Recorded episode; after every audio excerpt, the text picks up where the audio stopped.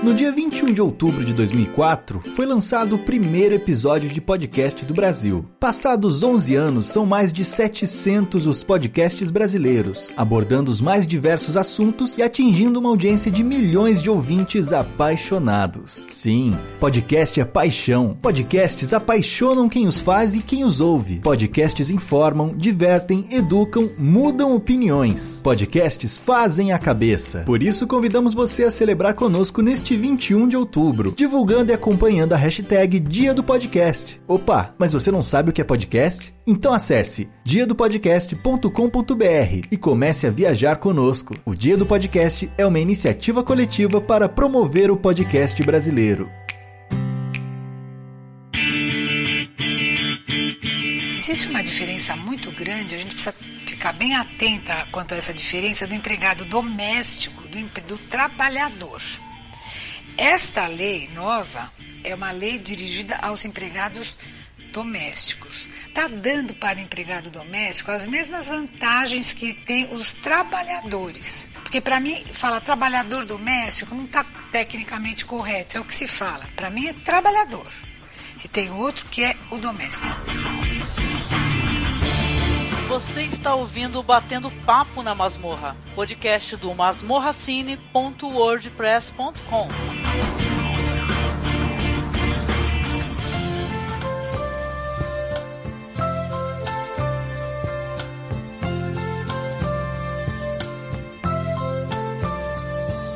Eu já sei que nessa casa onde você diz morar, onde todo dia no portão eu venho lhe esperar, não é a sua casa. Eu já sei que o seu quarto fica lá no fundo.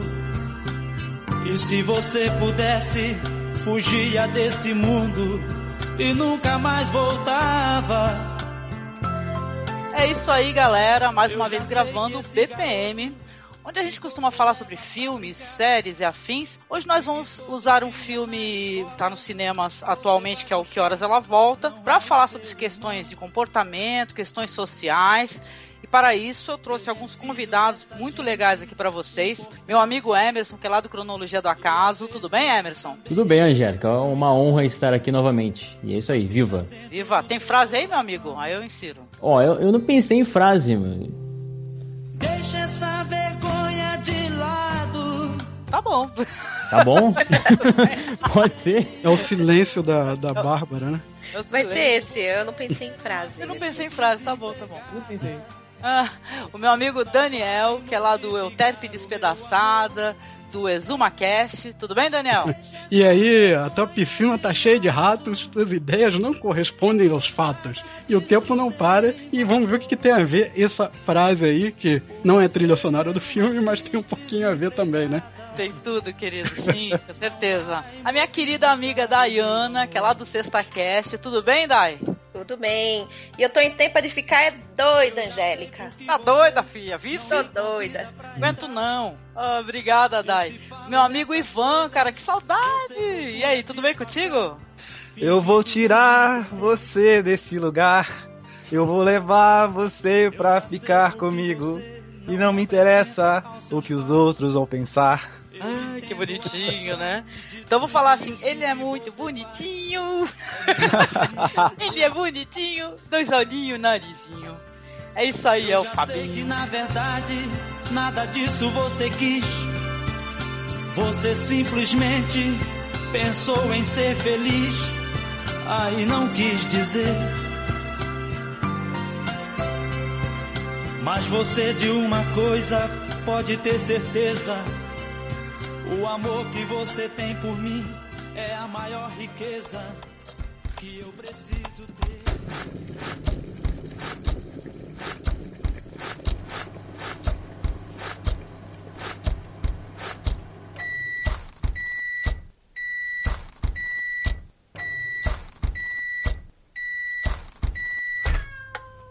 Vamos lá então falar um pouco sobre esse filme da Ana Mulaetes. Por favor, assista o filme antes de escutar o podcast. Então, esse filme aí é com as queridas atrizes Regina Casé, a Camila Mardila, a Karine Telles, tem também a Helena Albergaria, que só mencionando, ela é de um filme que eu gosto bastante, é que já falamos dele anteriormente, que é o Trabalhar Cansa, hein? É um filme bem legal também, um filme brasileiro que fez um sucesso interessante. Tem o Lourenço Mutarelli, que é quadrinista, roteirista, um cara sensacional. E esse filme da Ana Mulete tá causando uma polêmica, né? Assim, uma polêmica do bem, eu acredito, porque é, ele mostra questões de desigualdade. Mostra o que? A personagem Val, que ela trabalha para essa família classe média paulista. Ela tá prestes a receber a filha que vai fazer o vestibular. E essa menina que ela chega, que é a Camila Mardila, ela é a Jéssica, ela chega para quebrar essa questão de, de servidão, de servilismo, né? Que a Val tem, né? Aquela coisa de se sentir grato, assim, tudo, né? Que a família dá, que no final vai trazer um, um certo conflito, né? Lá pro metade pro final do filme.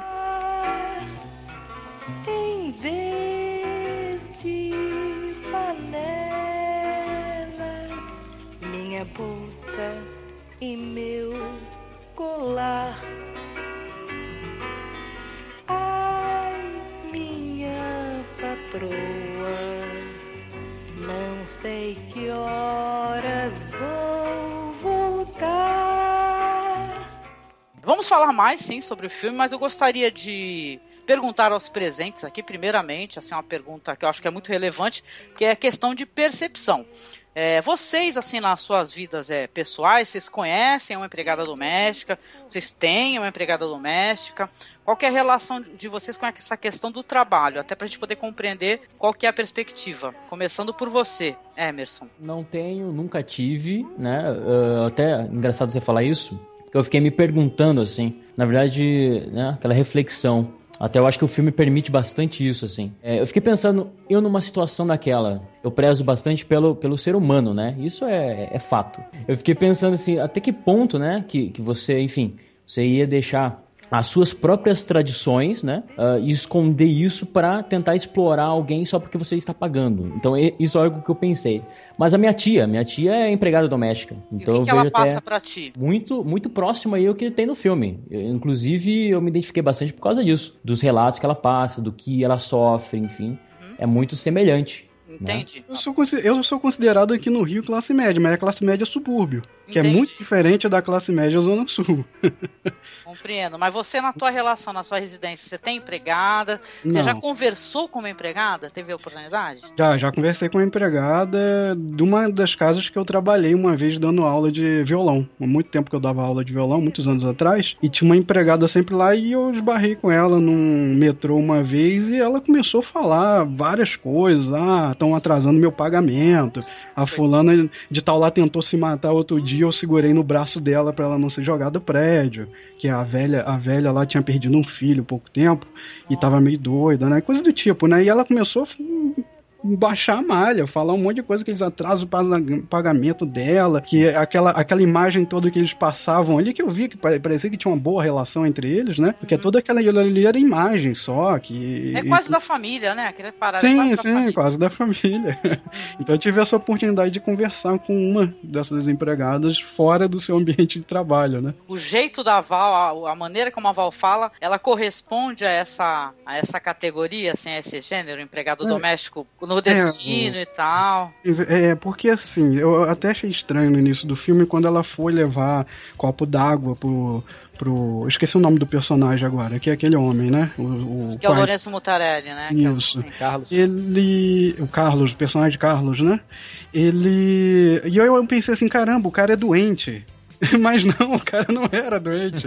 É, realmente é. era qualquer coisa. Qualquer ele dá a impressão que tem depressão, né? Algo assim. É, mas eu achei que ele não podia andar quando ele pediu o copo d'água. Aí depois eu me liguei, ah, o cara pede qualquer coisa pra empregada, né? E vendo assim a questão, né? É, assim, se corresponde a todas as empregadas, eu não, não posso te dizer isso com exatidão se corresponde a todo tipo de empregado, até porque minha tia já foi há muitos anos atrás, mas nunca me falou nada sobre. E ela não tem muito aquele trejeito, mas ela, ela é capixaba, né? Então, geralmente, é, esse pessoal realmente é, vem de uma outra região mais pobre é, para tentar alguma vida na cidade ou coisa do tipo. E aí o, o, a questão do nordestino em São Paulo é muito forte, né? É, questões históricas mesmo que a gente já conhece e, e parece que dá um tapa também naquela outra questão que teve há pouco tempo dos, é, daquela briga que teve de nordestinos, né? É, daquele preconceito contra nordestino, né? Que teve em São Paulo principalmente. Então acho que bate um pouquinho nessa tecla aí, né? Sim. Entendi, meu querido, sim. Agora, para você, Dayana, qual que é a tua percepção e na tua vida, assim, você teve oportunidade? Você conhece na tua família ou até mesmo amigos? Então, Angélica, a minha mãe foi empregada doméstica por um tempo. Não foi muito tempo, ela não teve grandes experiências, mas ela foi empregada doméstica por quatro anos. Eu acho um tempo bacana, assim. Você era pequenininha, assim, ou já era adulta? Não, não, não era adulta, né? Porque eu sou uma pessoa nova, né? Sou ah, uma pessoa sim. muito velha, né? Mentira. Eu devia ter uns, acho que 15 anos eu tinha, foi na minha adolescência. Uhum. Então, e a minha mãe, ela vivenciou muito, muitas é, informações que o filme passa, tá? Essa questão de você é quase da família, de olha esse presentinho, esse agradinho para você, entendeu? É, ela sempre foi tratada com muito respeito. Só que houve alguns abusos também. Então, abusos nós assim, questões isso. trabalhistas, assim. Isso, exatamente. É, algo que foi combinado é, previamente não foi cumprido, entendeu? Depois foi extrapolado, coisas desse tipo. Sim. Então eu convivi com isso. E eu atualmente eu não tenho, eu não tenho empregada doméstica, eu tenho uma diarista que ela vem 15, de 15 em 15 dias na minha casa e a nossa relação é muito boa, assim. Às vezes a gente passa assim horas até falando sobre a vida mesmo, porque ela é uma pessoa que tem vários problemas, ela é bem carente, como quase todos nós. Então ela, ela expõe bastante os problemas dela para mim. Ela fala comigo durante o resto da semana. Então a gente tem uma relação muito boa. Mas algumas questões de estereótipo, assim, com a protagonista, tem a ver? Se te lembra de alguma maneira? A mesma história de vida? É uma história diferente, mas eu, eu vejo que é uma história sofrida. Tá? Não falo nem de questões regionais, mas da vivência dela mesmo. Né? Ela teve uma, uma vida muito difícil, foi muito abusada por, por patrões. Até hoje ela tem pessoas que nunca pagaram ela. Então, assim, é uma, é uma eu não sei, é um preconceito muito forte mesmo com, com essa classe eh, de empregadas domésticas uhum. e, e nós vivenciamos isso muito forte ainda. As pessoas dizem que não, só que isso é muito pesado. Ela me conta histórias que eu falo, mas como assim? Como que isso pode acontecer, né? E ela processa o pessoal, a maioria ela ganha, quase todos acho que ela ganhou. Ela já, ela já fez, já, já processou, se não me engano, acho que cinco pessoas. Então você vê que as pessoas não dão realmente valor. Facilita a vida de outros trabalhadores, né? Na minha experiência, eu tive duas, dois dois lados nessa história. A de conviver com pessoas que são trabalhadores domésticos, diaristas, e é um trabalho muito árduo e ganha aparentemente bem, mas para o que as pessoas produzem é pouco. Uma amiga minha, ela trabalha às vezes mais de 12 horas por dia para receber a renda dela e no final do dia ela tá num estado de prostração, de tanto que ela teve que se esforçar, porque é, é limpar telhado. Ela uma vez me contou uma história de uma casa que ela foi, um apartamento, que tinha uma, uma cobertura, uma área de vidro onde eles faziam churrasco e tinha limo na parte de cima, e ela tinha que limpar aquilo lá. Eu perguntei pra ela, isso não é perigoso você ficar limpando sobre o vidro lá, de repente cai, corta, ela falou, é, mas tem que ser feito. E de é, fato tem que ser dia, feito. Hoje em dia ela é a, a PEC ela também, é, ela também é, é, verifica essa questão de segurança, né? Inclusive da segurança e, do, do, funcionário, sim. E, e, no caso dela, ela é completamente informal. Ela não, ela não procura a formalidade, até porque isso dificulta, de certa forma, a, a alocação dela de, de conseguir trabalho. O que não é correto, de qualquer forma. E o outro lado foi quando eu era garoto, eu tive, minha mãe, ela trabalhava assim como meu pai, e como eles dois passavam o dia inteiro fora, para eu e meus irmãos não ficarmos sozinhos em casa, elas contrataram uma, uma conhecida delas para ficar cuidando da gente. E uma época também elas pegaram uma garota, uma cidade lá que meu pai tinha alguns contatos, para ajudar nisso. O que me leva até um pouco a entender de determinadas situações que são, são complicadas. Às vezes, depois de adulto, é, a gente começa a ter um pensamento mais fechado, mas eu olhando no meu aspecto juvenil, que eu não entendia como é que funcionava a vida, para mim, aquela pessoa dentro da minha casa não era uma empregada, ela é só uma pessoa. E aí se, surgem situações que às vezes são embaraçosas, mas a gente pode discutir isso mais para frente se parecer oportunidade. De minha parte, eu não apenas eu conheço, como eu já tive, eu tenho amizade assim com muita, mas muita gente que trabalha como empregada doméstica. Uma das minhas maiores referências né, que eu brinco, eu sempre falo para todo mundo que eu gosto muito de cozinhar, né, é que eu fico compartilhando muita receita, né. Eu conheci uma senhora mãe do, do meu colega, ela diarista, né, analfabeta, e ela cozinheira sensacional. Eu acho que do tipo que apareceria tranquilamente nesse Masterchef, sabe? Só que ela não sabe eh, medidas, então isso é muito engraçado. Ela tem um problema muito sério para me passar as receitas, né, porque ela é analfabeta. Mas é interessante, assim, eu, eu conheço, converso muito, então, uma ocasião da minha vida, eu já trabalhei de tantas coisas, inclusive fui é, cuidadora de idosos, uma ocasião. É, anos, por uhum. anos, por três anos, né? Ela, ela faleceu, só que a gente cuida, a gente dá banho, a gente tem contato com a família, tem, essa, tem sim essa questão de você, a pessoa é, impõe algumas coisas, você concorda, você não concorda, né? E tal, mas eu tive sim algum contato assim. A Val, ela me pareceu muito com algumas pessoas que eu conheço, mas algumas né? Porque se eu tivesse uma única, uma única apenas crítica ao filme, ela pareceu uma, uma entidade meio caricata e de entendimento e tal, mas até pelo personagem dela. Porém, eu conheço empregadas que elas são pessoas sensacionais e tal. Elas são mais inteligentes do que outros que eu conheço, entendeu? Capaz de falar de muita coisa, política e tal. Então é apenas assim, um estereótipo assim que ficou, ficou meio fora do padrão, porque eu conheço diversos tipos de empregadas, né? De pessoas uhum. diferentes. Mas eu gostaria de trazer aqui a conversa, aproveitando o Daniel e aproveitando também vocês, obviamente, essa questão cultural, porque o filme trouxe muitos debates, muitas conversas, e entre essas conversas, o óbvio, né? A empregada doméstica, ela é um resquício, né, entre aspas, do que? Da escravidão no uhum. Brasil, não é verdade? A maneira como as pessoas veem isso daí é um resquício da escravidão. Por que, que você acha que o serviço doméstico, quem faz o serviço na tua casa, é um serviço sem valor? Que a pessoa não tem direitos trabalhistas, por que, que um outro funcionário qualquer, de qualquer outro empreendimento, ele tem direitos trabalhistas o empregado doméstico não? Isso daí já, já mostra essa questão de servidão, né? Esse resquício do, desse passado escravocrata brasileiro. Não, é não sempre, Daniel? Sempre vai vir alguém comentando dizendo, não, se tá pagando não é escravidão, é trabalho né? Uhum. Mas, mas a gente tem que ver como é que isso aí se desenvolveu e o que que tá querendo dizer sobre escravidão é mais pela condição, né? Não pela questão eu pago, eu pago o seu salário, logo eu tenho todo o direito sobre o seu corpo, sobre sua carne, sobre o seu pensamento, né? Mas assim, eu acabei pegando um, um autor aqui, que é bem conhecido, Gilberto Freire, dei uma lida em, em um capítulo dele sobre é, da Casa Grande Senzala e do Sobrados e Mucambos, né? Então eu separei alguns trechos trechos aqui, outros eu vou deixar para falar em um momento mais oportuno, mas tem é, dois pontos aqui, dois pontos exatamente, que eu queria destacar. Um deles é quando ele fala dos povos, né, dos povos mestiços que ele fala, e o, o Gilberto Freire é o seguinte, ele, ele é, é, bacana, ele é bom e ruim, né, por dois, dois motivos, porque ele fala de, de um período ele representa o próprio um período que ele escreve, que foi em 33 que ele lançou, 1933, ele representa o próprio período dele com todo aquele pensamento positivista e, e, até estruturalista em certa medida. Foi um cara que foi um cara que defendeu a ditadura, sim, em 64, morreu em 80, ou seja, morreu com a ditadura ainda atuando aí. E é um, é um cara que, ao mesmo tempo que ele, ele representa também a sua época, ele acaba fazendo essa ponte do que era o antigo, do que ele pensa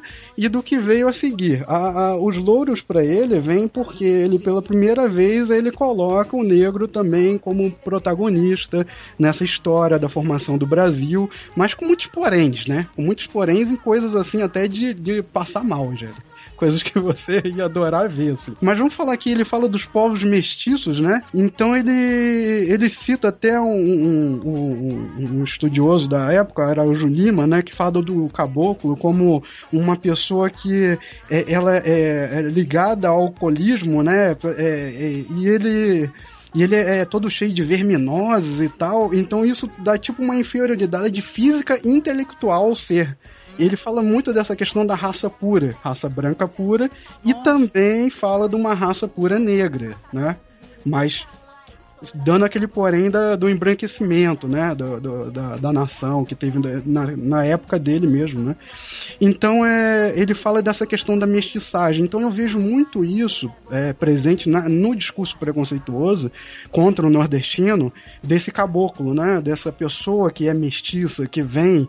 É, é certo que a pessoa não chega hoje e fala, ah, eles é, geneticamente são inferiores intelectualmente, não falam isso, mas acabam chegando e dando um, um aval ou, ou, reclamando ou tratando, né? Tratando a pessoa de forma inferior, desse tipo de coisa.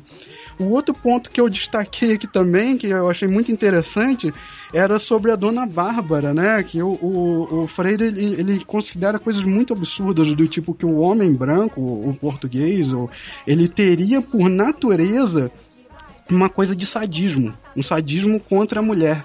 E a mulher, por sua vez, principalmente a mulher de outra etnia, teria por natureza algumas vezes um, uma. Como é que ele chama?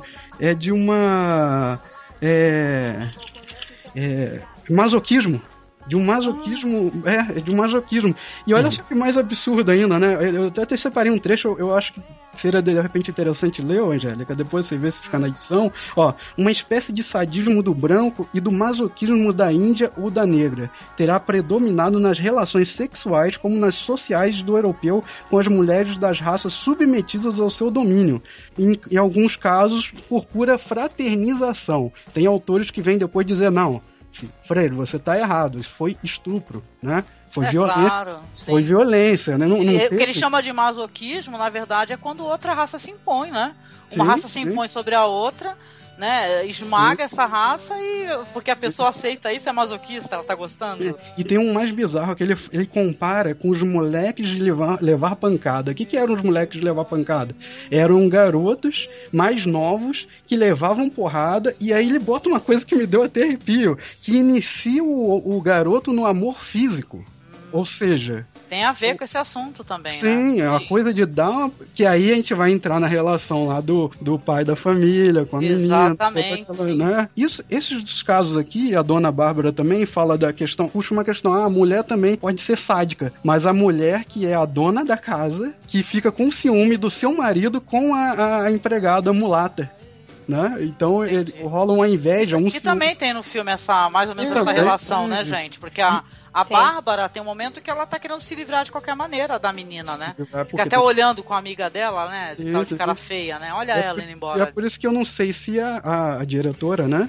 Ela, ela fez com essa intenção. Né, da, da, da, não, eu digo a intenção do, do Casa Grande Senzala, mas assim, qualquer tema que a gente pegar hoje vai acabar caindo dentro dessa questão do Casa Grande Senzala, que são essas relações que são praticamente as mesmas, né? Só mudou a época, só no, é, o, no caso o escravo ele é pago, muito mal pago de repente, caminho nisso aí. Então tem essa herança histórica que veio até agora, só que é em outras épocas e quase a mesma coisa, né? Não, não mudou não, muito. Se você parar para pensar, se pararem para pensar, não mudou muito não. Hum. Entendeu? Porque, porque até pode ter mudado, de certa maneira, assim.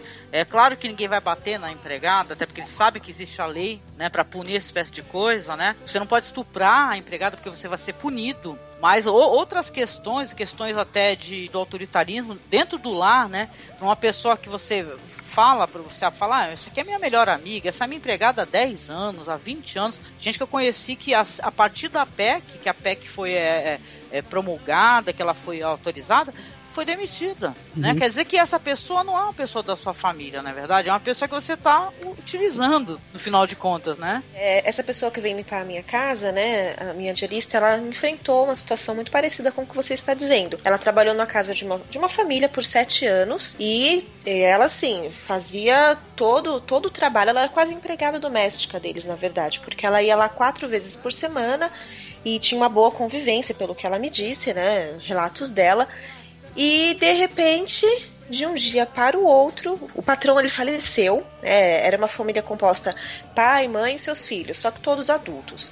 E a maioria dos filhos, acho que eram quatro filhos, e só um convivia na casa, porque o restante eram casados.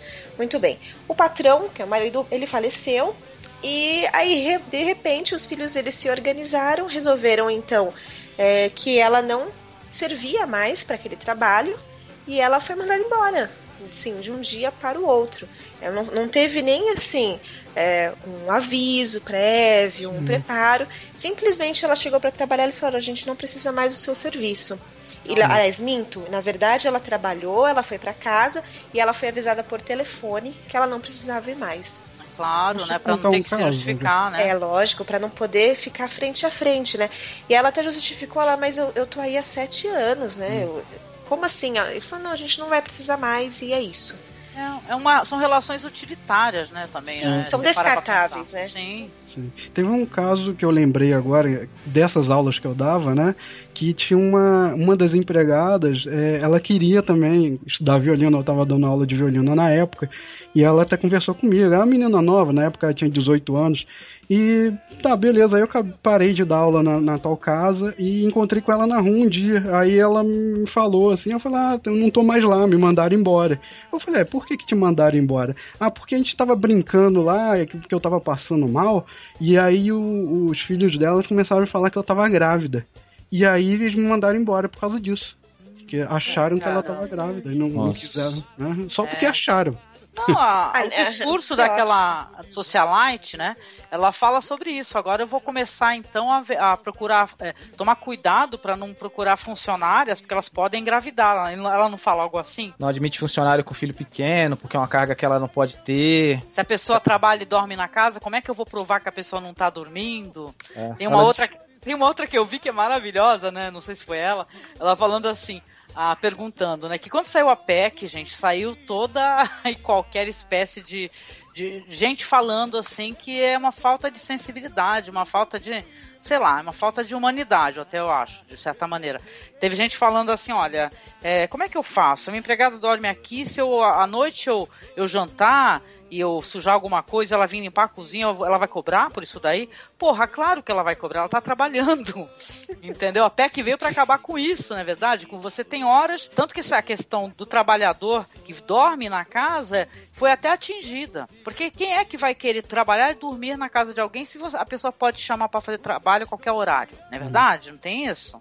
Mas é o que você falou agora há pouco, Angélica. Vocês falaram, o seu trabalho doméstico não é visto como um trabalho. É uma tarefa que pode ser executada por qualquer um a qualquer momento e não precisa ser remunerado por isso. Só que ninguém quer executar, né? Todo mundo quer uma Sim, outra pessoa. Geralmente fazer- ninguém quer fazer. Muito dessas pessoas que têm esse tipo de comportamento, quando contrata, geralmente eles, eles não acham que estão contratando um funcionário. Eles acham que estão fazendo um favor para aquela pessoa que não teria nenhuma condição de conseguir qualquer coisa Exatamente. além de fazer o único serviço que qualquer um pode fazer. Só o que aconteceu com a minha mãe, eu quero dividir com vocês e peço que vocês deixem a sua opinião, que se fosse com você, o que, que você faria? A minha mãe trabalha três anos em uma casa.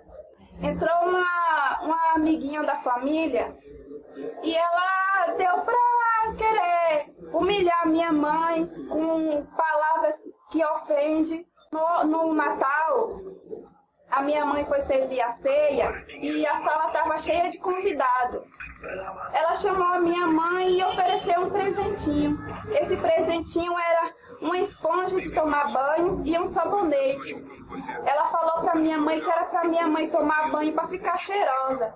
A minha mãe ficou muito chateada e recebeu esse presentinho mesmo assim e foi para a cozinha.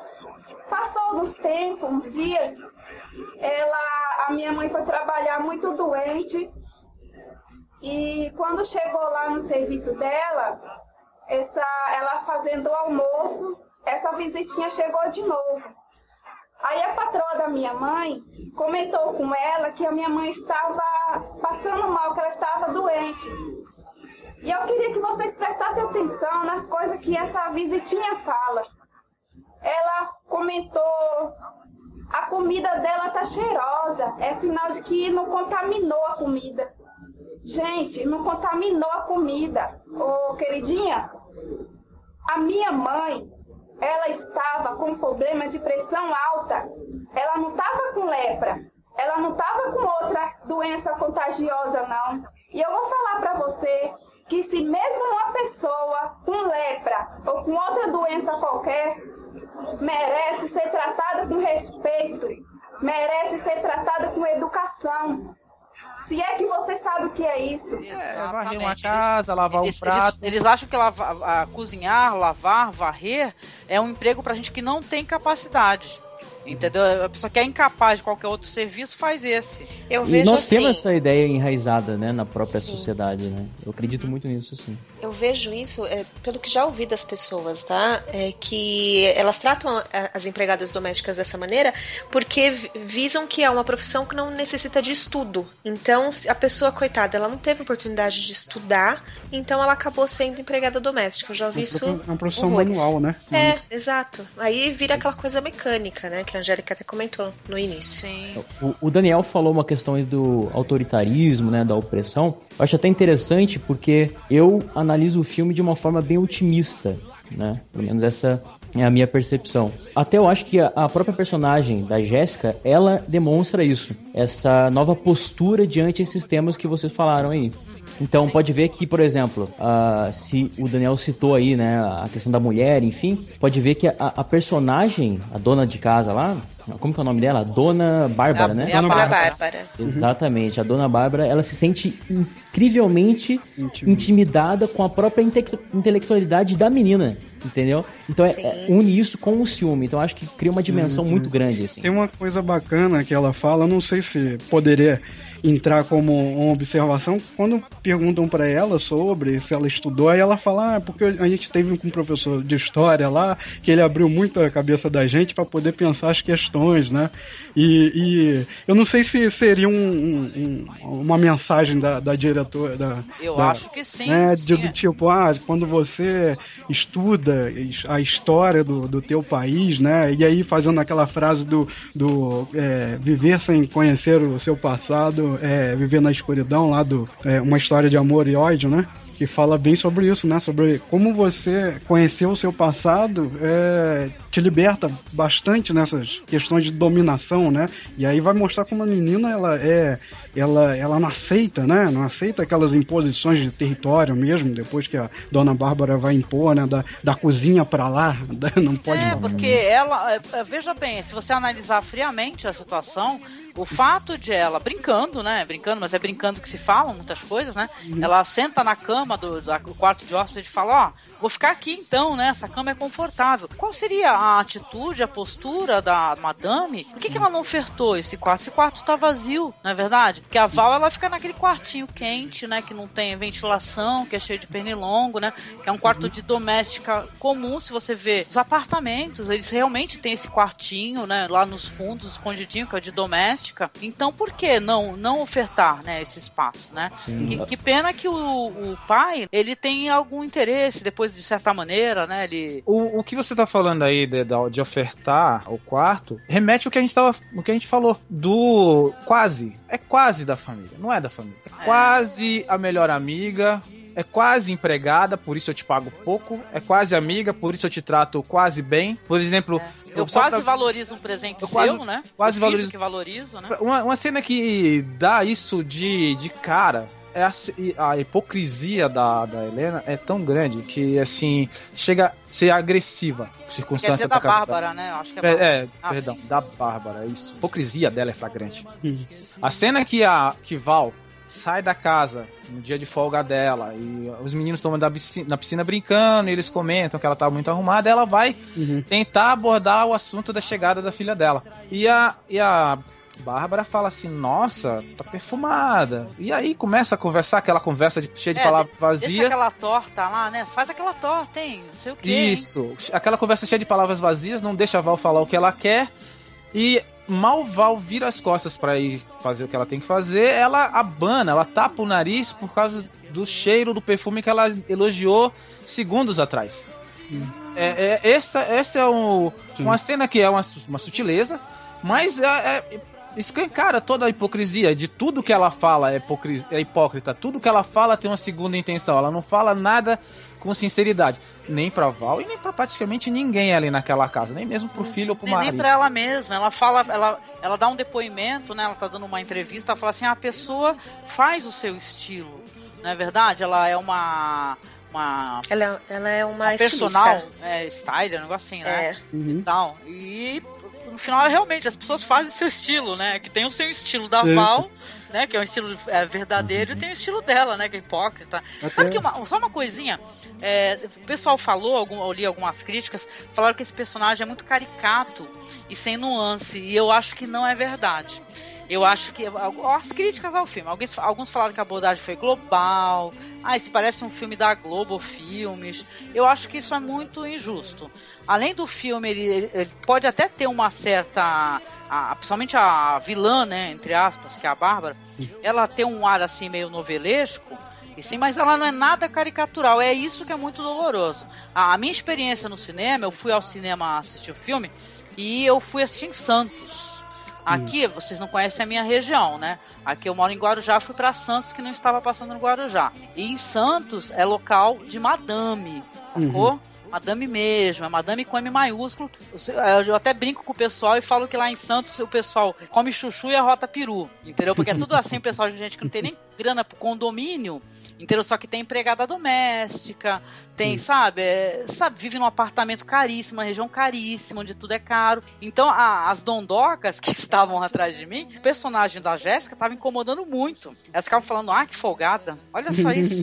Ixi, olha, ixi, ria, cascava o bico da, da Val, achava a Val engraçada demais, ridícula demais, risível demais, né? Essa questão de caricatural, ela não é caricatural, né? Até aquele texto, é, um dos textos que você dá boitempo, né? Ele fala sobre isso. Você pode ver o filme dos dois aspectos, né? Esse social que a gente tá falando, ou esse aí de, ah, é um filme apenas. Se você for analisar só o personagem sem fazer todas essas ligações, esses links, né? Aí você vai lá, a menina é abusada, a menina é mal agradecida, né? Como eu vi algumas pessoas comentando, né? Mas não é, não é exatamente isso, né? Que quer passar ali, né? A, a própria diretora, a diretora falou, né, que queria fazer um filme que fosse acessível para as pessoas, né? Então, esses desdobramentos assim que a gente encontra nos personagens, né? Inclusive no começo alguém aqui citou que o personagem do Marcos, ele parece doente, né? Mas realmente, se você vê um desdobramento dele, você percebe que realmente ele é doente. Ele é uma Sim. pessoa que ele é um frustrado, é, passou o tempo da sua vida e ele ainda quer ser uma coisa diferente. Ele se rejuvenesce conforme ele tenha o contato, né, com a com a, com a Jéssica, né? Ele Mas é isso, macho, a, é- a caricatura ele é um é pra macho- representar, entendeu? Ele é o macho emasculado, né? Porque ele fala que paga todas as É o contas, dono né? da casa. Que é o dinheiro vem dele, na verdade, que é ele que toca, né, a música, né? Essa música quem toca é ele. E só que a, em evidência tá a esposa, né? Uhum. Se sentindo emasculado, ele vai, como um bom senhor de casa grande, né? Tá Uhum. em cima da filha, da empregada, né? Bonitinha, outro- novinha. Ah, mas eu, Eu tenho acho uma polêmico outra isso. interpretação. É, eu tenho uma Vamos, ou- interpretação. vamos ouvir a, a- a sua interpretação, Dayana, então. vocês já disseram, né? é, Ele é um artista plástico, aposentado, né? Ele herdou o dinheiro da família, ele conta isso. Ele é aquela pessoa, pe- você vê pela, pelas roupas, né? Ele é uma pessoa que está totalmente adormecido. Ele é um rebelde adormecido. Eu vejo ele uma figura jovem, mas que está apagado. E eu acho que a entrada da Jéssica na vida dele, ele, ele tem uma atração não por ela, pela figura mulher, mas eu acho pela, pela curiosidade que ela tem, por quem ela quer ser, pela inteligência dela. Ah, mas ele ela vai é buscar simples. sexualmente isso daí, né? Não, tudo bem, tudo É. bem. Isso vai, isso vai remeter depois, porque ele, eu vejo uma certa confusão. Ele não consegue, pela maneira que ele olha pra ela, eu acho que ele não consegue entender dentro dele o que ele está sentindo, porque na verdade pra mim ele tem uma atração a princípio por essa inteligência dela, por essa perspicaz dela, ela é muito pra frente, é- ela não liga pro que os outros estão pensando. E eu acho que é o que faltava na vida dele, porque a esposa não está nem aí. Isso é bem nítido. Ela é aquela mimada. O filho, né, também não Tem um está universo particular dele, né? Exatamente, ele tá ligando mais pra Tá meio deslocado, né, naquele ambiente, Sim. né? Sim. É, porque O ele olhar- foi criado pela empregada, então ele não tá, ele não tem um vínculo familiar. Nenhum. O olhar do Carlos passa isso que a, que a Diana tá falando o tempo todo. Ele não tem em nenhum momento um olhar de luxúria, de Exato. eu vou te pegar e tal, daquele Ah, cara. mas eu não gosto do personagem dele, gente. Eu vejo sim um, um olhar sim de luxúria. E por que que ele, se- ele se aproxima, vamos supor, de uma menina que é filha da empregada? E não, o filme não mostra isso, mas por que, que ele não se aproximaria de uma amiga do filho dele? Mas É uma porque- questão também de desigualdade social. Uma vez eu fiquei seis meses numa paleta. De criar cada coisa. É, de chegar no- nas cores, assim, era o que mais. Esse é muito lindo. É lindo? Demais. Dá uma dó ficar aqui guardado, tem que pôr numa parede, não? Põe na sua. Imagina. Sério, sério, você gostou? Desse daqui? É. Então, é lindo demais presente. esse. Pra mim. É. Como é que eu vou levar isso aí? Bom, aí você tem que pegar um carro grande. Obrigada. Não sei nem como é que eu vou embalar isso aqui pra não estragar tudo. Eu te ajudo. Apaixonei nesse aqui. Hã? Apaixonou? Muito lindo. E parece de pintar por quê? Eu parei de pintar porque eu parei de fumar. Não, é brincadeira. Ah, eu parei porque todo mundo me falava que eu era o cara, sabe? E eu acreditei. Sei lá, muita coisa aconteceu, eu acabei parando. Parou de trabalhar. É. Como é que faz de dinheiro, Bárbara sustenta? A Bárbara que sustenta. Não é não? Uhum. Eu sei que não parece, mas a grana é minha. Meu pai trabalhou muito, juntou uma grana e- e eu herdei isso. Todo mundo dança, mas sou eu que ponho a música. Sim, isso tem. O, é, o filme, ele é excelente justamente por causa disso, Angélica. A- Ele é muito complexo, não dá pra ter uma visão maniqueísta dele. É, ele O, o- essa- essas duas visões que o Daniel colocou agora há pouco, de olhar do patrão, olhar do empregado, são apenas duas das dezenas, talvez, de olhares que possa ter esse filme. E nessa questão do Carlos com a Jéssica, tem essa questão que você colocou e tem essa questão que a Diana colocou, o- essa questão do dono da casa, porque assim, a, a opressão ela não nem sempre ela é, é, explícita, ela às vezes ela é dissimulada naquela questão de poder. Eu tenho muito mais poder. Ele é um cara tão rico que ele sequer precisa trabalhar, diferente do caso do filme da Casa Grande, onde o cara perdeu Isso. o emprego, a vida dele começou a arruinar. Na casa do Carlos não, ele tá assim, ele não trabalha e a vida flui. Ele tem quatro empregados, ele tem a Valde, que é doméstica, tem um jardineiro, tem um motorista e ainda Uma tem uma diarista. Sim. E tem uma diarista. Então, quer dizer, ele tá ali naquela posição de poder muito bem consolidada, apesar de estar frustrado psicologicamente. Ou, sei lá, tantas outras questões que possa ser colocada aí frustração. E já no caso da Jéssica, é uma menina que tá chegando do interior, não conhece a região e tudo. Então tem essa questão de poder. Mas por outro lado, como a Daniela acabou de falar, ela tá, ele tá ali naquele momento de deslumbramento. Um cara que tá vivendo uma vida depressiva, sem expectativa de nada, esperando a hora de praticamente de morrer. O cara acorda às 11 horas da manhã, se a empregada bater no quarto dele. De repente ele encontra alguém que corresponde com alguma expectativa Ah, mas eu não, não, eu não gostaria Mas de ele- justificar o que ele faz intelectual aqui, não. dele. É, cara, Sim, ele, ele é tem uma, ele tem uma coisa tão louca também, que até isso que eu, tá falando, o Ivan, né? O Ivan tá falando, é que ele se ajoelha da- na frente da menina pedindo ela em casamento, de uma forma como se fosse um cavalheiro, sabe? Uma coisa Sim. bonita, bela, cordial. E Mas, ó, patética. E- Mas e até isso- adolescente, é, É, é, e- adolescente o que ele faz, é Ele, impossível. ele se coloca numa situação tão frágil, ele podia ter se imposto pelo dinheiro. Olha o seguinte, garota, você tá chegando aqui na minha casa, tá dormindo na, minha, na Eu cama aí do quarto de empregados, eu sou É, dono dessa casa, sua eu mãe posso pode pagar perder por seu você. emprego. Ele podia ter oferecido dinheiro Mas- para ele, não faz. Ele oferece o conhecimento dele. Olha, vem compartilhar minha arte, vem compartilhar É minha isso mesa. que eu vejo. Quando ele leva ela para conhecer os prédios, até a faculdade que ela deseja estudar, eu vejo isso. Ele quer potencializar essa curiosidade dela. E aí ele se envolve muito e fala: Nossa, eu nunca pude fazer isso com ninguém, com meu filho, a minha esposa não liga pro que eu gosto. E ela dá uma importância muito grande pro trabalho dele. A hora que ela entra lá na, na- na falida, né, oficina dele, e ela fala: Nossa, que coisa mais bonita, mas por que, que você parou? Ela questiona muito. Que- E acho que ninguém parou pra vê-lo, ele tava apagado. Então é assim que eu quando, vejo. quando, quando ele olha pra ela, é como se ele, ele voltasse num tempo que ele perdeu. Pelo menos eu acredito Não, nisso. mas é porque ela Também dá uma massageada no ego dele, né? Pô, Sim, né? é isso É. mesmo. Sim, Perdendo Angélica, não é que a gente tá defendendo Tá, o, estão o Carlos. defendendo. sim. A gente tá colocando a situação como ela é. Porque assim, não dá pra dizer que o Carlos é um. Como nenhum dos outros personagens Nenhum é um vilão. personagem é, é, Todos é ali só são- bem e só mal, mas a gente tem É, que ser aberto Não, não a, é, não é, a não é entender só- o que o personagem tá passando. Né? Ah, mas peraí. tem, assim, um, o tem um personagem- personagem que é mau. A Bárbara é má. Mas ela não é uma má. Ela não é uma mais- vilã. Ela não, Ela é uma vilã. também, ela, tem, ela trata bem a Val, só que ela é, Isso. é hipócrita, não é verdade? Sim, Exatamente. E o Carlos é um cara frustrado que ele não tem condição de conseguir uma mulher do mesmo nível dele. Então ele vai, ele encontrou uma pessoa que ele, por estar nessa situação frágil que você já comentou, tá, ele sente que tá ao alcance dele e ela dá uma correspondência. Então, quer dizer, ainda que não seja uma,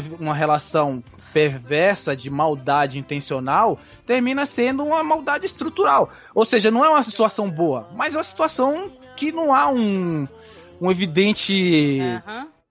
Já tomou o remédio? Tomei. Eu quero, quero te dar parabéns pela Jéssica. Você criou muito bem sua filha. Eu? Eu quero também te pedir desculpa. Desculpa do quê? Você sabe.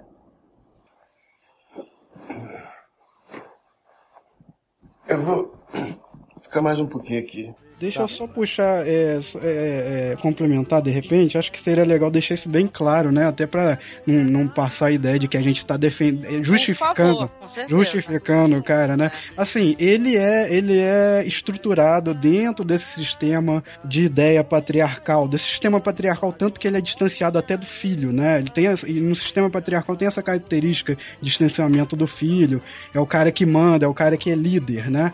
É, mas dentro disso aí dá pra puxar até um assunto do quanto o homem ele também é é um produto do. Ele também é vítima do sistema em que ele está envolvido. Ou seja, de como ele é construído dentro daquele sistema, assim como o garoto, o Playboy, né? O Playboy ali. Aí sim eu acredito num, num tipo de Playboy, como se diz, oprimido, né? Que seria um, um Playboy que vive dentro de uma situação sem carinho da mãe e, e vendo o pai daquele jeito, o que, que ele vai se tornar? Ele vai se tornar aquilo ali também. Mas não quer dizer exatamente. Ele pode até se tornar um filho da puta depois. Mas ele pode também se tornar um cara dentro desse sistema e ser um cara maluco como esse. A diferença desse, desse cara é que ele tá dentro desse sistema, ele tá utilizando esses meios também, mas ele é um cara maluco. Ele é um cara é, que, que tá perdido na mente dele. Ele é, É problemático, né? É problemático. Então, então que a gente entende? A gente não quer dizer que ah, o justifica coitadinho do Não cara. justifica, gente. não o patrão justifica. cantar a filha da empregada não, Não, justifica. não justifica em Por mais é problemático que ele seja e tal, um artista problemático. frustrado. Eu acho que o que a gente tem que. O que eu pelo menos tô tentando tomar Só que, cuidado. só que o Ivan ele gosta de problematizar a situação e O que- esquece o que eu tô que- a gente tem que horário pra acabar É, isso. mas o que eu tô querendo tomar cuidado é de não vilanizar o amor. A gente pode até achar que a situação é inadequada, mas não pode achar que não é sincera, só porque é um patrão com um empregado. Ou da mesma forma como se fosse o contrário, se fosse a Jéssica que tivesse se apaixonado por ele. Ah, ela é um oportunista, ela tá chegando, aí o cara é rico, tá ali fragilizado, vou aproveitar e vou pegar a grana dele. Não é necessariamente isso. Então a gente tem que Mas tomar. ninguém eu, tá pelo menos, tentando vilanizar, Ivan. A Bárbara é mais fácil fazer isso. Ok, vamos lá, então vamos tentar fazer o. Já que o nosso tempo está acabando, vamos tentar fazer um link com outras obras audiovisuais, tudo bem? Vamos lá, a gente comentou um pouquinho aqui sobre o Casa Grande. Por que, que é interessante a gente pegar e falar para quem assistiu o A Que Horas Ela Volta, assistir também o Casa Grande? Porque ele é uma perspectiva, em vez de ser a perspectiva do empregado, é uma perspectiva do patrão. Ô Jean, seu pai me falou que você está estudando aí pro vestibular. O que, que você vai prestar? Vou fazer comunicação na FRJ, Direito na UERJ e na PUC. Na PUC eu vou fazer economia. Nossa, então quer dizer que daqui a pouco é o Jean que vai começar a emprestar dinheiro aqui pro pessoal. Que horror, tia. Só que é o seguinte, né, Jean? Direito na UERJ com esse sistema de cotas aí é complicado, né? É, vai ser 40%, né? Ah, eu acho isso um absurdo, viu? Hugo, o que, que você acha disso? Puro populismo. Não acho. É, o nível das faculdades públicas com certeza vai cair. Já caiu. A gente, mas calma aí, né? Os alunos das escolas públicas não têm condição de competir com os meninos de São Bento, por exemplo. Daí quem pode pagar não paga e quem não pode pagar se fode. Concordo com ela. É, eu acho que o certo seria consertar pela base, né? As cotas são só um tapa-buraco, né? É uma claro que é um tapa-buraco. Elas têm um prazo previsto de 10 anos. É igualzinho Bolsa Família. Olha, a gente sabe que as escolas públicas são sim uma merda e que elas vão melhorar tão cedo. Só que as cotas são uma questão de corrigir um desequilíbrio, gente, igualar a oportunidade. Por exemplo, quantos médicos negros vocês conhecem? Quantos advogados? Advogado tem aquele Joaquim do, do Supremo, né? É o presidente do Supremo, se Ah, eu é. quis dizer, né? Que, aliás, nunca precisou de cota na vida. Ele é uma exceção, né, tio? Exatamente. Quer ver um bom exemplo? Na escola dos meninos. Quantos alunos negros tem na sala de vocês? Ah, sei lá. Dois, dois, três? Três. Acho que três. Ah, mas depende do que você chama de negro também. Nenhum, Jean. Isso é a mesma coisa que nenhum. Num país onde a maioria é negra, isso só prova que o nosso sistema é completamente injusto e racista. É culpa do Jean ter uma boa educação. As cotas existem para corrigir uma dívida histórica que esse país tem com os negros. Agora é a culpa do Jean, a escravidão. Olha, talvez os negros e os cotistas estejam muito mais bem preparados para o mundo do que os próprios filhos de vocês. Pelo menos eles têm interesse em mudar alguma coisa. Concordo com ela. Luísa, você é cotista? Sou sim, é meu direito. Seu direito, Ah. por quê? Por que é? Porque eu estudo escola pública, porque eu sou parda. Eu nunca tive cota nenhuma na minha vida. Porque toda vez que eu me fudi, eu me fudi sozinho. Porque eu fiz merda e merecia ter me fudido. Agora, eu me reergui sozinho também, sem porra de cota nenhuma. Hoje a gente tá comendo picanha aqui. Mas eu já tive que comer muita carne de gato. Você já comeu carne de gato alguma vez, Luiz? Já. Carne de gato, já comeu? Deve ter sido na Feira dos Paraíbas, né? É, debaixo do toldo ali. De preferência no ar-condicionado, Eu não, relax. saber, eu não sei por que que vocês perdem tanto tempo discutindo um assunto que tem nada a ver com vocês ou com essa família. As cotas são lei federal, já foi e vocês perderam. As cotas também não tem nada a ver com você, Luísa. Me desculpa. Você não é preta nem aqui nem na China. Na China, talvez ela seja. Realmente é muito engraçado, né? Mas acho que seu filho, seu, esqueceu de te avisar que minha mãe é mulata e meu pai é japonês. que é uma família de classe média. O homem lá, o chefe de família, ele tá desempregado. Até fazem uma certa é, uma comparação ao Ike Batista. Esse filme aí, que é um filme do Felipe Barbosa, é, já tem uma outra questão sexual. Por exemplo, o filho da família, o menino, o- que não é o Fabinho, é um outro menino, ele vai pro quarto da empregada todas as noites, o nome dele é Jean, ele fica lá ouvindo a empregada falar os lá, roubos sexuais dela, né, o que, que ela tem feito, como é que ela enxerga a vida, só que com aquele negócio de querendo transar com a empregada, né? O filme ele até vai levar a outras situações, a frustração, tem alguns debates interessantes, até inclusive questões de cotas, né? O Casa Grande, ele já mostra uma forma mais direta, essa forma controladora do, do dono da casa, do senhor da Casa Grande e da sua família, sobre o, a criadagem. E aí mostra como, à medida que a- também a situação financeira da família vai se deteriorando, a descartabilidade que são aquelas pessoas que, como, dito, como nós já dissemos, são quase da família. São pessoas que são descartadas muito facilmente. E às vezes de forma muito aleatória até. Tem um motorista que ele tá há 15 anos na família, por exemplo, só que como eles Sim. não têm mais condições de, de pagar, eles demitem sumariamente o motorista, né? Que é o Tem- quem, quem leva o menino pra escola. Tem a questão da- do relacionamento afetivo sexual dos patrões com empregados, em um dos momentos que surge no, no filme, e que fica aquela coisa não dita, mas sugerida. Pô, como é que aquelas fotos foram parar ali? Quem tirou aquelas fotografias? É um filme bastante interessante nesse aspecto. Da afetividade também, do filho da casa, que é uma coisa que eu comecei a falar no começo, que é aquela confusão de sentimentos de quem cresce nesse ambiente, tendo uma, uma pessoa para cuidar, mas que não vê aquela pessoa como um funcionário, como um empregado, vê como, com quem ela pode se, inclusive, se interessar afetivamente. No caso do menino lá do filme, que é o Jean, ele tem essa, essa tensão sexual da adolescência, de querer se descobrir sexualmente, e a pessoa mais acessível para ele, que confidencia a vida amorosa dela para ele, é a empregada. Ainda que não aparentemente ocorra nada entre eles, de forma muito É, evidente. ele tenta uns avanços, né? Ele Não- tenta uns é avanços feliz, e ela, né? e ela vai barrando e tal. Mas. Mas o filme deixa meio a entender que o. Que na, na- porque essa empregada é demitida, né? A patroa ela encontra as fotos. E o filme deixa meio entender que ela tinha um relacionamento com alguém da casa, né? Que se Alguém da supõe fosse até o pai da família, no caso, né? Exatamente. Eu gostei bastante desse filme, se- ele sendo um contraponto, né, do Que Horas Ela Volta. Gostei muito, assim, é, que mostra essa, essa questão, sim, do servilismo, né, do empregado, e como é que funciona na cabeça dele isso daí, né. Ela fala a mesma coisa, quando ela vai demitir a, a empregada, por causa dessa questão das fotos, ela fala assim, olha, eu sempre te tratei como uma filha, entendeu? Pra mim você sempre foi da família, né, então como é que você me trai agora desse, dessa maneira, né. E o menino, o menino, o menino, ele fica, inclusive, perturbado com essa questão de demitir os funcionários da casa, né. Ele Ué, até mas- entra, em- entra em pânico, o menino, depois, na sua frente. O, o filho deles, é, no caso do Jean, ele é muito alienado. Ele simplesmente tá ali vivendo a vida dele e o mundo desabando ao redor dele e não se dá conta. Agora o que eu, eu dei uma. Como é que se fala? Tomei um fôlego quando você falou da de tratar a empregada como filha, porque eu lembrei que a filha, de fato, do casal, ela é absurdamente ignorada na casa. A É, menina né? só consegue ser vista quando ela afronta a família, quando ela grita, quando ela faz alguma coisa sapafúrdia. E é. A, a, a dona da casa comparar a empregada com a filha dela, quer dizer, diz tudo, né? Você simplesmente. é- não existe aqui pra mim. É, interessante isso daí. Bom, fica a recomendação aí também para esse filme aí, o Casa Grande, que não achei um filme tão legal como o Que Horas Ela Volta, mas é.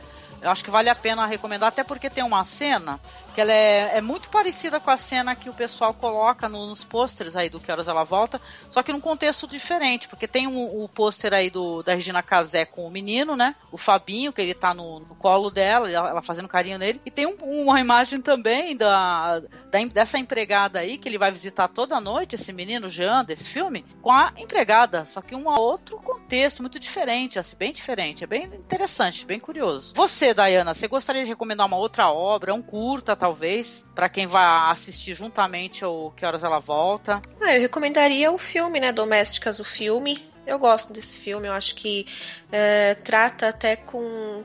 Não sensibilidade, mas que eu ia falar sensibilidade, mas é a palavra errada. Eu acho que fidedigno ao que estamos expostos aí, né? Porque vai passar a visão da, da própria empregada doméstica, né? Que é uma das percepções que eu acho que a Ana, diretora do Que Horas Ela Volta, quis passar, né? Porque a gente consegue ver o lado de todo mundo de uma certa maneira meio implícita.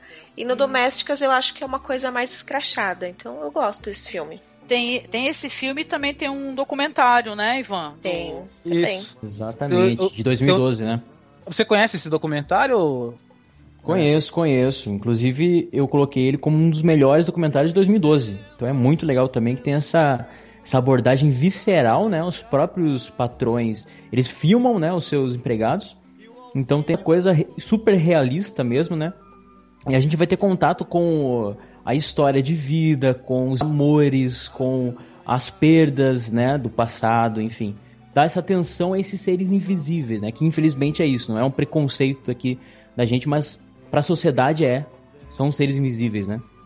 Eu, Eu- acredito que seja um documentário bem importante. Sabe o que, que é? Eu gostei bastante também, só para mencionar esse documentário, que são diversos tipos de empregados e também diversos tipos de empregadores, né?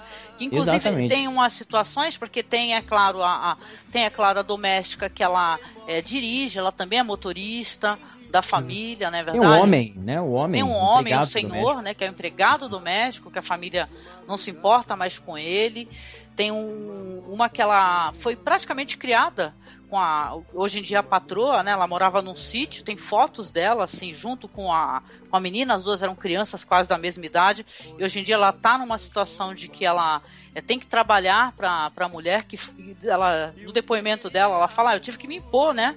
Porque ela tem que entender que eu sou patroa, Hum. ela, ela é empregada. Não importa se a gente é amiga da vida toda. Posso então é- é, muito curioso. Sim? Posso fazer um link até isso que você falou com o- do empregado que trabalha fora da casa, o empregado trabalha dentro, né? Vai ter um trechinho aqui que eu separei da- dessa leitura mesmo que fala dos três tipos de escravos, o da casa, o do sobrado e o da rua. E aí fala que o, so- o escravo da casa é o da porta para dentro, que é como se fosse pessoa da família. Olha aí. então você vê Boa. toda essa. O que que não mudou aí, né? E ainda tem o agregado, né? É agregado também. Verdade. Ah, legal, legal. E você, Daniel, você quer recomendar, aproveitando a tua fala, e recomendar uma outra produção que tem É. relação? Só, é só livro que eu vou recomendar, pode? Pode, claro. eu vou dar uma de exumador. Pode, rapidinho. então, além do, do, do Gilberto Freire que eu já falei durante o cast, né? Só ter uma leitura assim crítica dele, saber que ele é um homem da sua época, com determinados tipos de pensamentos, mas é não deixa de ser um livro interessante para se ler. Eu queria indicar um que a gente já usou lá no ZumaCast, que é o Casa e Rua do Roberto da Mata. Aí ele fala sobre essa relação, principalmente essa questão do ponha-se no seu lugar, você sabe o que a gente está falando, né? Então, é, e também fala da questão da mulher, que é muito importante aí, a questão da mulher da casa e a mulher da rua. Mulher da casa, aquela santa, né? É, e a mulher da rua, mulher da vida. Então, o que, que o homem da casa vai procurar? Ele vai procurar a mulher da casa ou a mulher da rua? Que é- seria a mulher da vida em oposição à mulher da casa, que é a mulher da morte, né? É porque ele mostra assim que a mulher da casa é como se fosse a santa, né? A santa, a Virgem Maria. E a mulher da rua é a mulher que você poderia fazer tudo. Mas com a mulher da casa você nunca pensaria em fazer nada do que você faz com a mulher da rua. Então se a mulher da rua é a mulher da vida, como dizem, né? Então, em oposição, a mulher da casa é a mulher da morte. Uau! Caramba. Lidem com essa realidade. É, tomem essa. Então, eu vou recomendar aí A Casa e Rua, Roberto D'Amato, um antropólogo aí. É bacana a leitura. Você, Everson, mais alguma obra pra recomendar? Não, eu recomendo o documentário mesmo. Acho que é essencial aí pra quem gostou de Que Horas Ela Volta. Obrigada. Recomendaria essa obra, Eu Sou ao Redor, que tem essa questão que a gente comentou do latifundiário, né? Escravocrata, ex-escravocrata, assassino, né? Que acaba pagando o preço, né? Do seu passado. Que eu acho muito interessante. É um filme que dá pra fazer um link bem legal, né? Tem, da Ana Mulaeste também tem o Proibido Fumar, né? Que é com a Glória Pires, tem o Paulo Miklos, a Marisa Hort. Que é muito Tem o bom. Durval Tem, Discos também, né? tem o Duval Disco, tem aquele curta. Durval não, curta, é Disco, um. Muito bom.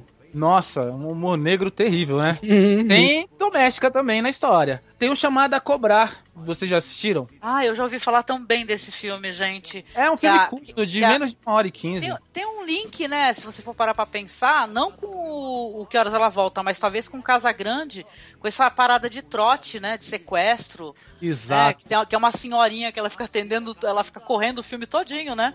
E atendendo Opa. aos pedidos, né? Ela vai comprar bicho de pelúcia. Ela vai, ela vai, sabe, ela- tudo que a pessoa vai pedindo por telefone, ela vai correndo desesperada a comprar. Sim, né? o Lourenço Mutarelli tá nele também. E Sim. a empregada doméstica tem um papel pre- predominante né, nessa, nessa, no desfecho da história. É um bem, bem legal esse filme. É, Essa, essa diretora tem um também que é chamado é, E Além de, de Tudo Me Deixou Mudo o Violão. Ó, tem que 53 título minutinhos. Exatamente. E fala, tem a questão da bebida, tem a questão da, da- de uma menina, que ela, é, acho que ela tem uns 12, 13 anos, que ela encontra um escape, assim, na questão do violão, né? Então tem uma, uma, uma ligação legal com a música também, com essa realidade é, triste, né? Que, que muitos passam, enfim. Que seria o, o- tanto o vício quanto também o, o emprego. Ela também trabalha em casa, ela faz coisas, responsabilidades e tal. Então acho que é interessante também. Fica a dica aí. Que legal. Eu, a gente comentou também de passagem, eu até gravei na época alguns outros podcasts falando essa questão da empregada, etc. E a gente acabou até trazendo, eu acho que vale a pena, esse Histórias Cruzadas. Porque as empregadas, é claro que ele fala de racismo, né? Ele fala de uma outra época. Mas tem esse negócio, o personagem da Viola Davis, que trabalha pra Jessica Chastain, não é? Se não me engano. É, eu não lembro muito bem o personagem da Madame. Eu acho que a Jessica, Jessica Chastain é a vilã Isso, isso mesmo. né, que é de uma outra família, né? Que é, por sinal, eu acho que é a Otávia Spencer que trabalha para outra. E ela cuida da filha da mulher que ela não, não dá a menor pelota pra menina, né? Tem até uma frase famosa que ela fala pra menina, ela fala, você é linda, você é inteligente, você é importante. Pra menina absorver isso daí e a mãe, a mãe pouco se importa. Tem a questão dos banheiros no filme que é terrível, eu já comentei em outros podcasts, que as madamas, elas se ofendem das empregadas utilizarem o banheiro da casa. Aí elas constroem um banheiro, tipo assim, na garagem, fora da casa, e é uma questão de status você ter esse banheiro aí, né? A personagem da Uhum. Jessica Chastain, ela quer implementar em todas as casas lá que as domésticas utilizem o banheiro de fora, né? Para uma coisa tão íntima e tão humana como que é você usar o banheiro, né? É bem legal, eu gosto muito do, do filme, o pessoal fala que tem uma abordagem muito sessão da tarde, eu acho que ele dá para buscar uma questão é interessante eh, nesses relacionamentos também. Eu recomendaria também, talvez, histórias cruzadas, né? Você falou da, da Viola Davis criando a. tentando estimular a filha da patroa dela. E o que a gente percebeu nesses, pelo menos nesses dois filmes que a gente assistiu, Angélica, tanto no Casa Grande quanto no Que Horas Elas Voltam, é que os filhos terminam não sendo os filhos de quem coloca os filhos no mundo, mas os filhos de quem cria, né? Eu acho que isso vale para um ditado que vale, já vem há muito tempo e continua valendo, porque o filho da Helena, Helena ou Bárbara? Da Bárbara. O filho da Bárbara não é filho da Bárbara, ele é filho da Val. O filho da Val, a filha da Val não é filha da Val, é filha da Sandra. O É. filho da, da Jéssica não é filho da Jéssica, é filho da pessoa que tá cuidando dele É, lá. no caso, a Val quebra esse ciclo, Ah, né? Val Ela vai buscar ele- ele. Isso, e o mágico de tudo, e eu acho que, pô, obrigado, Daniel, por ter me dado a oportunidade de puxar isso, é que o momento em que a Jéssica para de chamar a Val pelo nome é nesse momento, do fim do filme, que ela passa a chamá-la de mãe. Eu E falei, outra cara, coisa, isso é a- muito louco. A, a xícara e o pirê, eles estão sempre com cores trocadas. Nesse momento tá com a mesma cor. Eu acho é. que tem alguma Ela- relação ali. Ela também. quebrou com essa questão de modernidade, de estilo, ela faz Sim. o estilo dela, né? É, na verdade, É, na verdade, esse filme é carregado de simbolismo, né? Sim. A gente vê simbolismo pelo filme todo. A piscina é um simbolismo, as xícaras Uhum. são simbolismos, Uhum. até a, a própria postura da Jéssica com relação ao material dela, escolar, a maneira como ela se organiza é um tipo de simbolismo. Então é um filme que ele é muito implícito, não é? Você tem que dar uma prestada de atenção. A, a cena final representa claramente ali a, a Val no, no carro, a liberdade, né? Inclusive no rádio tá falando assim, o que, que você vai fazer no próximo ano, né? Uhum. E quando ela chega em casa, ela pede pra filha ficar com, com a criança e tal. É isso, né? Essa busca a liberdade de uma forma não retrógrada, né? Uma coisa Ela não barreira arcaica. ali, né? Ela Aquela quebra cena da piscina que é. Ela quebra uma coisa ali. barreira ali, né? É uma barreira que ela nunca ultrapassou. Se eu não me engano, ela voltou pra casa de táxi, não foi? No final? É isso aí. Então é, é muito legal esse filme, porque assim, o filme tem toda essa riqueza, toda essa complexidade que eu tô aqui insistindo, mas ao mesmo tempo ele é leve, é um filme divertido, é um filme pra cima, assim, não é aquele filme que, como muitas pessoas gostam, que acaba com aquele final, que tudo vai continuar como sempre foi, que inferno. Ele te dá. É, tem te uma um- quebra dessa cadeia, né? é, te dá uma expectativa. E, e assim, ele não te afunda na cadeira e fica depressivo lá. Aquele... Não, é uma história que tem muitos motes de humor e uma sensibilidade que mostra uma realidade hostil, mas que te dá um. Uma expectativa. Uma, uma esperança, é isso. Sim, simboliza a mudança, né? Eu até brinquei, a gente falou em off que a, a Jéssica parece que é a PEC da doméstica, né? Entrando na família, né? é isso. Então vamos lá, vamos agradecer, vamos né, recomendar os seus blogs. Gostaria de agradecer a você, meu amigo Emerson, pela tua participação. Recomende aí é, o seu blog, fale o endereço, peça pra galera visitar. Manda ver, o espaço é teu agora. Foi muito legal, né, com bate-papo com vocês. Eu sempre analiso o filme dessa, dessa perspectiva filosófica, então foi bom ter esse lado mais social, né? E eu sou lá do Cronologia do Acaso, podcast e site especializado em cinema alternativo, né? Enfim, que também tem sempre filmes aí interessantes para se extrair a vida, né? O amor, enfim, sistemas aí recorrentes e indecifráveis, né? Por que não? Então é isso aí. Muito obrigado aí. Opa, eu que agradeço, meu amor. Eu que agradeço. Agradecer também ao meu amigo Daniel, que é lá do ExumaCast. Gente, a gente chama de ExumaCast, mas não é ExumaCast, é Debates em História, né? O... Mas parece que o Bruno registrou o site AzumaCast também e acho que entra. Agora vai. Recomende aí os seus, os seus blogs pra galera, podcast. É, é dois trabalhos, né? É, o primeiro é, é a Euterpe Despedaçada, que é um blog de música, e eventualmente a gente faz algum podcast. O último podcast que saiu foi sobre Arrego Barnabé, e o próximo que vai sair, já tô dando spoiler, não sai nunca, é o Whiplash, que foi uma análise que a gente fez lá. A gente tá lá com o Lima também, que sacana tá lá, lá com a gente, é, é propriedade nossa, o agora filme também. Whiplash, né? Ah, É, sensacional. Só que a gente pegou outro aspecto, né? A gente falou sobre a questão do maestro e se alguém já conheceu o maestro e professores como aquele do filme. Então, legal. Vou ficar ansiosa, hein, pra, É. pra escutar, querido. tá, tá pronto, só falta o canalha lá do, do Thiago Editor lançar, né? E o Debates em História, ou inclusive hoje vai ter gravação. Hoje vai ter gravação. Vai ter gravação, roubamos lá o Marcos Noriega. E, e vai ter a gravação lá hoje. E tá devagar também esse ano, mas tá saindo aí. É, o último que a gente fez foi sobre o, o carnaval, né? Já tem tempo, nossa, tem muito tempo. Nossa, tem, já tá quase no final do ano aí, ó. Tem tempo mesmo.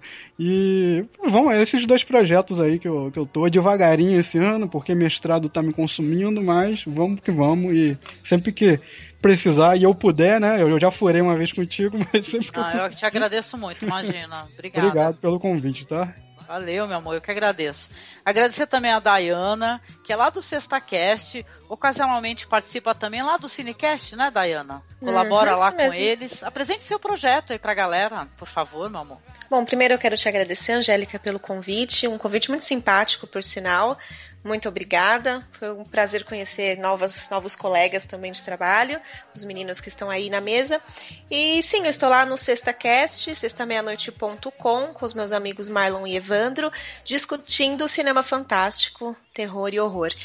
E também estou lá no Cinecast, supernovo.net barra cinéfilos, contribuindo com críticas, textos mais simples e também podcast. Então é isso. Ai, é isso aí, querida. Obrigada pela participação também. Agradecer ao meu, meu amigo que estava muito sumido aqui, que é o Ivan. Ivan, você. Eu sei que você não gosta de recomendar os seus links pessoais, mas em troca disso, faça um. um deixe seu recado para um outro link. Então, se você quiser, fique à vontade. Eu que fico muito agradecido, Angélica, por ter me dado a oportunidade de falar sobre esse filme tão delicioso. Que horas ela volta.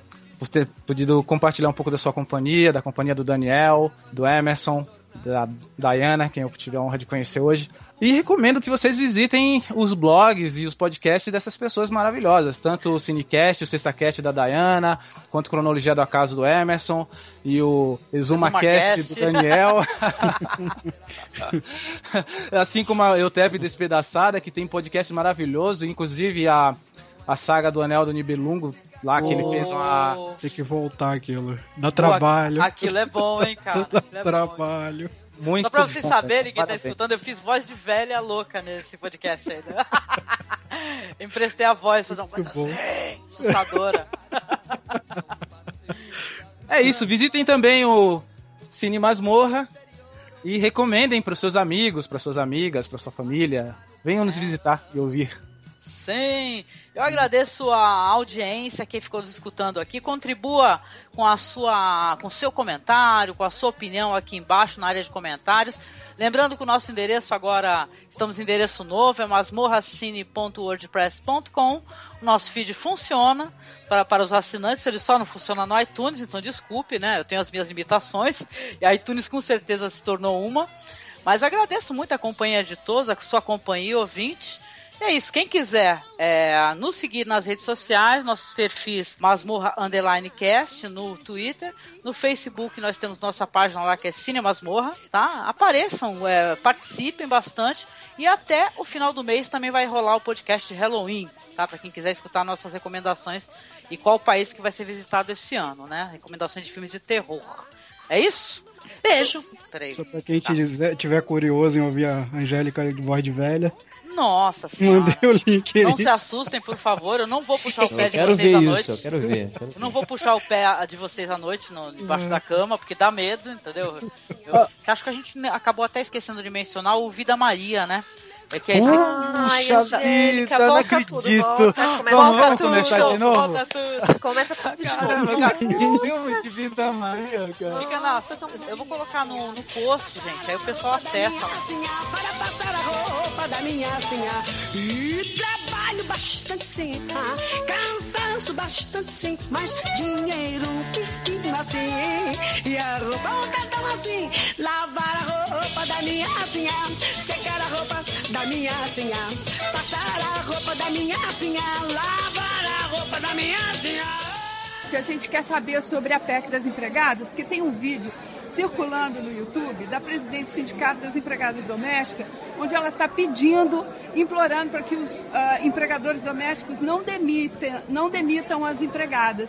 E já são milhares, mais de 900 mil é, demitidos é, empregados domésticos e domésticas. O que, que a senhora tem a dizer sobre isso? O que eu digo é que todas essas pessoas, a maioria delas que estão sendo é, demitidas, elas não estão sendo demitidas porque agora tem direitos. É porque não querem pagar os direitos, porque não pagavam antes não é só uma realidade do o poder econômico não está compatível com os direitos das trabalhadoras domésticas. Como nós estamos combatendo o trabalho escravo, nós precisamos que as categorias, todas elas, tenham os mesmos direitos dos demais trabalhadores. Portanto, é, não acreditamos que isso possa gerar é, desemprego para a trabalhadora doméstica, até porque o Brasil hoje tem outras modalidades de trabalho que poderão absorver essas mulheres, na sua maioria mulheres, e esses homens também. Prestação de serviço, com carteira assinada, com descanso semanal remunerado, com férias, com aviso prévio, tudo isso que as trabalhadoras domésticas estão buscando. A senhora não acha que é, prejudicou de uma certa forma as mensalistas? Absolutamente. Porque, a- as demissões são muitas, deputada. 80, mas elas não são apenas essas 900. 80, 90% das trabalhadoras domésticas nunca tiveram seus direitos garantidos. E aonde é que está essa crise? Se Bom. elas são mais de 50. A senhora já viu o vídeo da presidente do sindicato das empregadas domésticas Qual- pedindo para o empregador qual- doméstico não qual- demitir? qual- mas é lógico, ela está pedindo porque é o papel dela do sindicato negociar com, com o A empregador. senhora não considera, por exemplo, que o empregador doméstico, quando contrata um empregado doméstico, não é para gerar lucro? No entanto, estão fazendo é, que o empregador doméstico pague impostos e encargos de empresa? Eu só sei te dizer que a gente não pode conviver com trabalhadores e trabalhadoras que não têm os direitos. Eu, por exemplo, para que eu sei que não existe é, que o empregador doméstico não é uma fábrica, mas eu tenho uma pessoa lá em casa que eu tenho que dar os direitos dela, senão eu não ganho o meu. Porque o Quer fundo de dizer, garantia é para quando a empresa contrata para gerar lucro, não é? Indiretamente, indiretamente, ela não tem participação no meu lucro, mas eu posso ganhar o meu dinheiro. Então, vamos conversar de que o fundo é de garantia por tempo de serviço é um fundo, é do trabalhador, que ele só retira no caso de necessitar comprar uma casa ou quando ele está findo ao seu trabalho, não pode mais, e nessa hipótese ele tem direito de buscar esse fundo. Se ele não tiver nada depositado nesse fundo, ele não vai poder buscar esses direitos. Então, isto é um- apenas uma, um- uma questão de tempo. Daqui um pouco, as trabalhadoras domésticas e os trabalhadores domésticos não estarão mais querendo trabalhar em nossas casas, porque o mercado está cada vez maior né, de, de prestação de serviços, de confecção, de cooperativas, de empreendedorismo para esses grupos. Então, diante desse fato, eu tenho absoluta certeza de que nós, empregadores, porque eu sou uma empregadora, vamos ter dificuldade de, de contratar uma trabalhadora, mesmo que você tenha todas as condições E a econômicas. senhora sabia que existe um movimento de demitidas contra a PEC? Não, não chegou no conhecimento do Congresso. É interessante. Porque até mesmo as diaristas estão encontrando dificuldade para Diarista empregar. não está contemplada As que foram demitidas e recontratadas como diaristas. Diarista não estão contempladas nesta, nesta PEC. Mas a senhora sabe que aumentou o número de diaristas por conta das demissões. Não, não sei. Eu de verdade não sei. Obrigada. E, e eu tenho muito orgulho de ter sido relatora de um projeto que traz dignidade para as trabalhadoras domésticas e para os trabalhadores. E eu, quando posso, tenho duas. Quando eu não posso, eu tenho uma mesmo. Mas contanto que eu não tenha uma exploração na minha casa. Eu detesto a exploração da mulher pela mulher.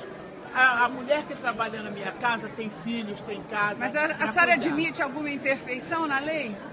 Não. A lei precisa ser mais aperfeiçoada para garantir mais direitos. É isso que a lei precisa. É o que nós estamos tentando fazer. Para que o empregador tenha consciência do seu dever e o trabalhador também tenha consciência do seu dever. E, por um outro lado, também né, dar as condições para que o empregador não seja, não tenha que pagar altos impostos. Então, por isso, há um simples que se diferencia da empresa, eh, da indústria, por exemplo. Algumas pessoas acusam essa lei de ser eleitoreira, é verdade? A senhora considera isso? Sabe por que, que ela não é eleitoreira? É uma vergonha até alguém querer dizer que ela é eleitoreira, sabe? Quem está falando aqui é uma ex-empregada doméstica que em 1986 colocou na Constituição brasileira o trabalho da doméstica com direitos iguais a demais trabalhadores. Então dizer que isso é eleitoreiro é realmente não ter consciência de que nesse país ainda tem é, trabalhador de terceira categoria, ainda tem trabalhador que não pode levar o seu pão para casa, ainda tem trabalhador que não tem carteira assinada, que não tem descanso, é trabalhador que tem filhos e que não vê os seus filhos crescerem para tomar conta dos outros filhos. Então, isso não pode ser eleitoreiro. Quem assim o faz é porque realmente deve ter explorado por muitos anos alguém em sua casa. E agora, diante da lei, terá que pagar. Eu acho que é isso. Obrigada.